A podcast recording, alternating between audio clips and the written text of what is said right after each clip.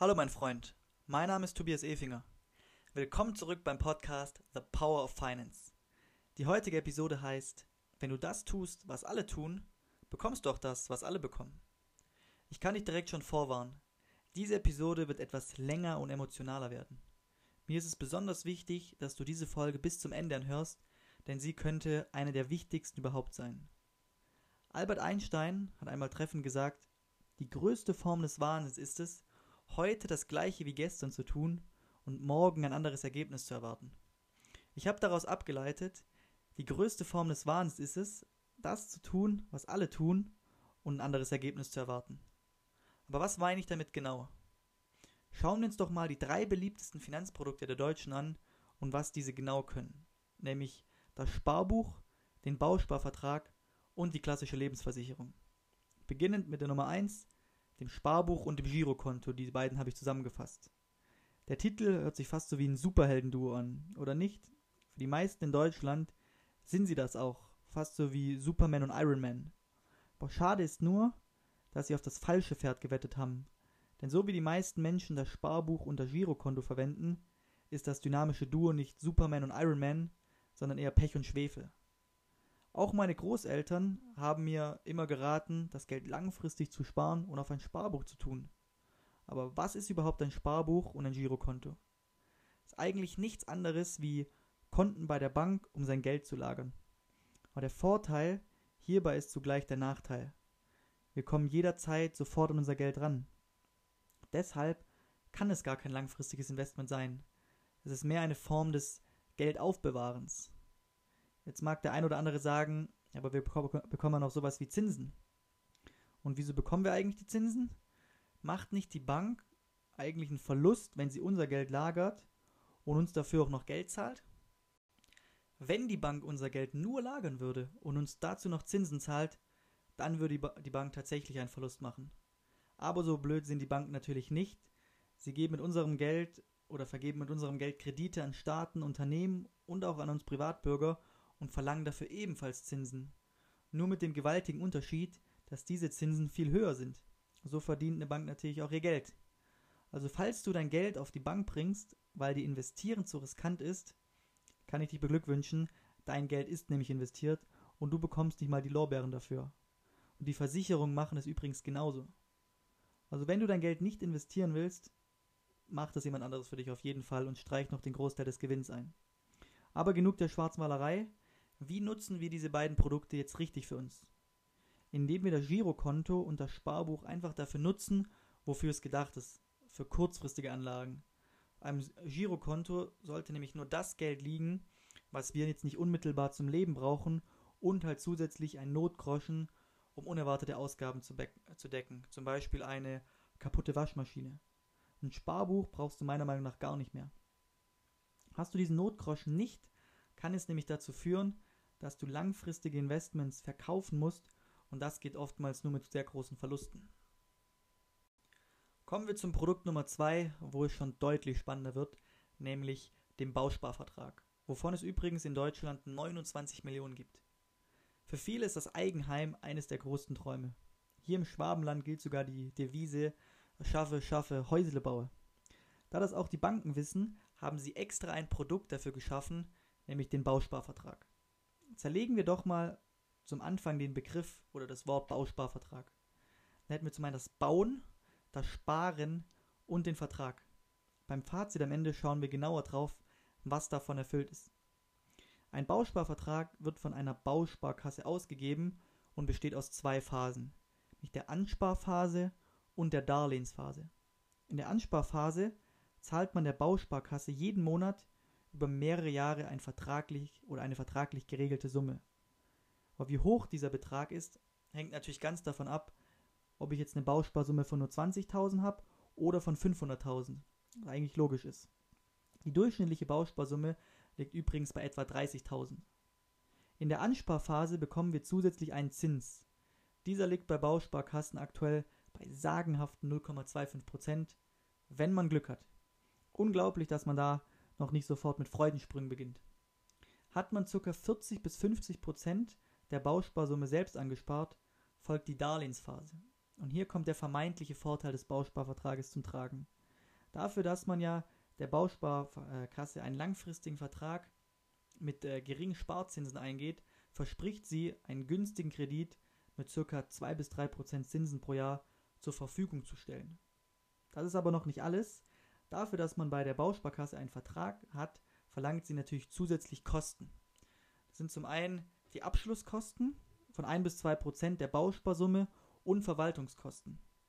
Es musst du aber bewusst sein, dass die Kosten auf die komplette Summe sind und nicht nur auf das, was du eingezahlt hast, was dazu führt, dass man häufig mit ein paar tausend Euro direkt im Minus startet.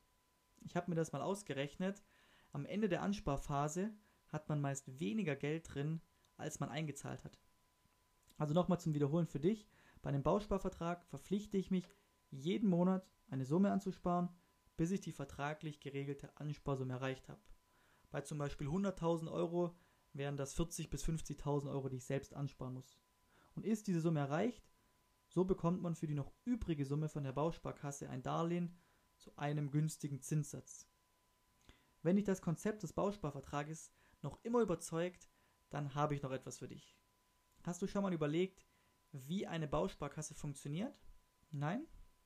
Das kann man gut am Beispiel eines Trichters erklären.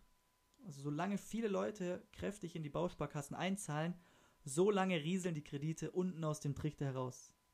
Wenn sich aber die Botschaft rumspricht, wie sinnvoll Bausparverträge eigentlich sind, und da kannst du mir glauben, das haben schon viele Leute gemerkt, dann werden immer weniger Leute Bausparverträge abschließen und demnach auch immer weniger Leute in die Bausparkasse einzahlen. Was passiert aber nun, wenn keine Leute mehr reinzahlen und du deinen Kredit beanspruchen möchtest?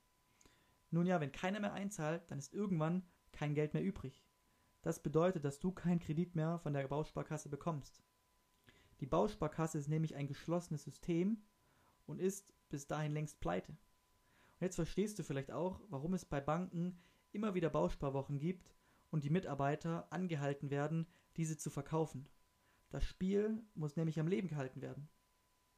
Ansonsten war es nichts mit dem günstigen Kredit, den du dir erhofft hast. Damit wäre das einzig Gute, was der Bausparvertrag noch vorweisen könnte, auch verpufft. Übrig bleibt dann nur die negative Rendite in der Ansparphase. Und übrigens, äh, Fun Fact am Rande oder eigentlich nicht mal ein Fun Fact, selbst der Zins, den man sich sichert, ist nicht besonders toll. Meine Kunden erhalten auf dem freien Markt teilweise Angebote, wo sie nur die Hälfte an Zinsen zahlen müssten, wie in einem Bausparvertrag. Also kommen wir zum Fazit. Zum Sparen ist der Bausparvertrag nicht wirklich geeignet, dafür ist der Zins zu niedrig. Zum Bauen ist er auch nicht wirklich geeignet, weil dafür reichen die 30.000 Euro Bausparsumme nicht aus. Und ein Vertrag ist es auch nicht wirklich. Weil wenn ihr die Bausparsumme erreicht, kann die Bank monatelang eure Kreditwürdigkeit prüfen. Und bis dahin ist wahrscheinlich eure Traumimmobilie schon dreimal weg. Es ist daher eher ein Antrag als ein, Vert als ein Vertrag. Meine Empfehlung ist daher, lass einfach die Finger weg vom Bausparvertrag. Kommen wir nun zum dritten Produkt, wovon es in Deutschland über 91 Millionen Verträge gibt und wo in etwa eine Billion Euro verwaltet werden. Also eine 1 mit 12 Nullen. Die Rede ist hier von der Lebensversicherung.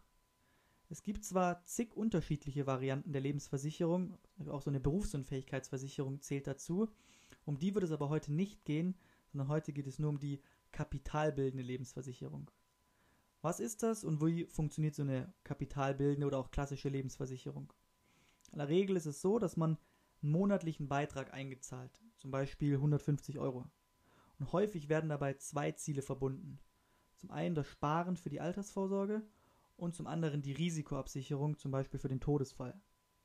Ein Vorteil, den man hier bei so einer Lebensversicherung hat, ist, dass alle Erträge steuerfrei sind wenn man so eine Lebensversicherung vor 2005 abgeschlossen hat und diese zwölf Jahre gehalten hat. Und seit 2005 sind aber immer noch die Hälfte der Erträge bzw. die Hälfte der Gewinne steuerfrei. Ein weiterer Vorteil ist dieser Garantiezins. Das heißt, man bekommt garantiert seine Beiträge plus die garantierten Zinsen zurück. Ist das nicht toll, etwas garantiert zu bekommen? Wir Deutschen lieben doch die Sicherheit und wo bekommt man heute noch was garantiert? Und jetzt kommt das Beste. Zusätzlich werden noch an, also wird man noch an den Überschüssen der Versicherung beteiligt.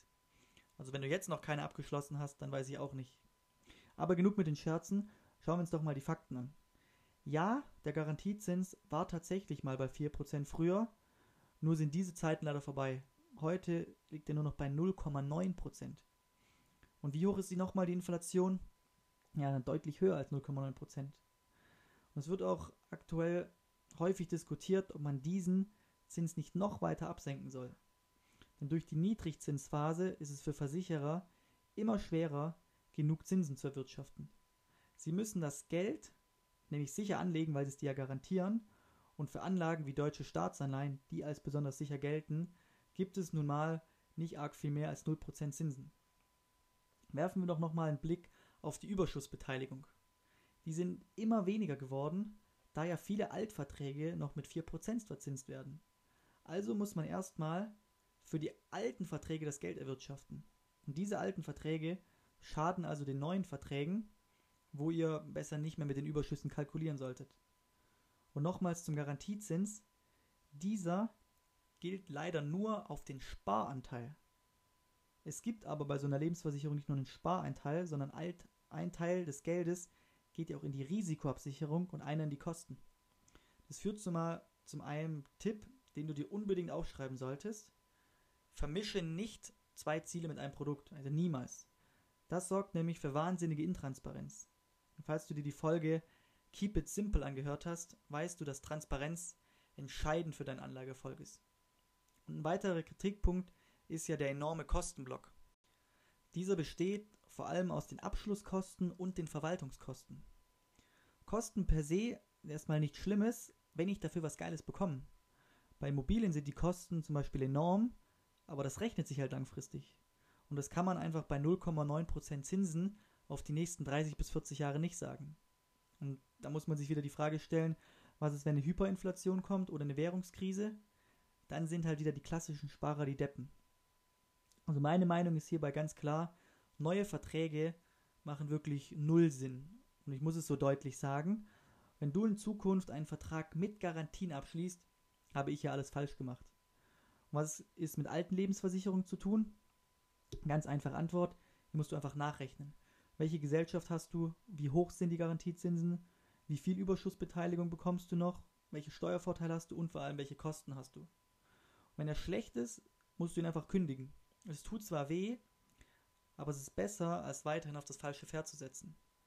Und falls du Hilfe dabei brauchst, rauszufinden, ob das noch ein guter Altvertrag ist oder nicht, kannst du dich gerne an mich wenden. Das war's für heute. Sorry, dass es so emotional wurde, aber das Thema liegt mir sehr am Herzen. Und dann kennst du auf jeden Fall meine Meinung zu Bausparverträgen und klassischen Lebensversicherungen. Ich würde es nicht für mich machen und meinen Kunden eigentlich auch nicht empfehlen. Falls du Leute kennst, die solche Produkte haben, empfehle ihnen gerne diese Podcast-Episode. Bis zum nächsten Mal, dein Tobias.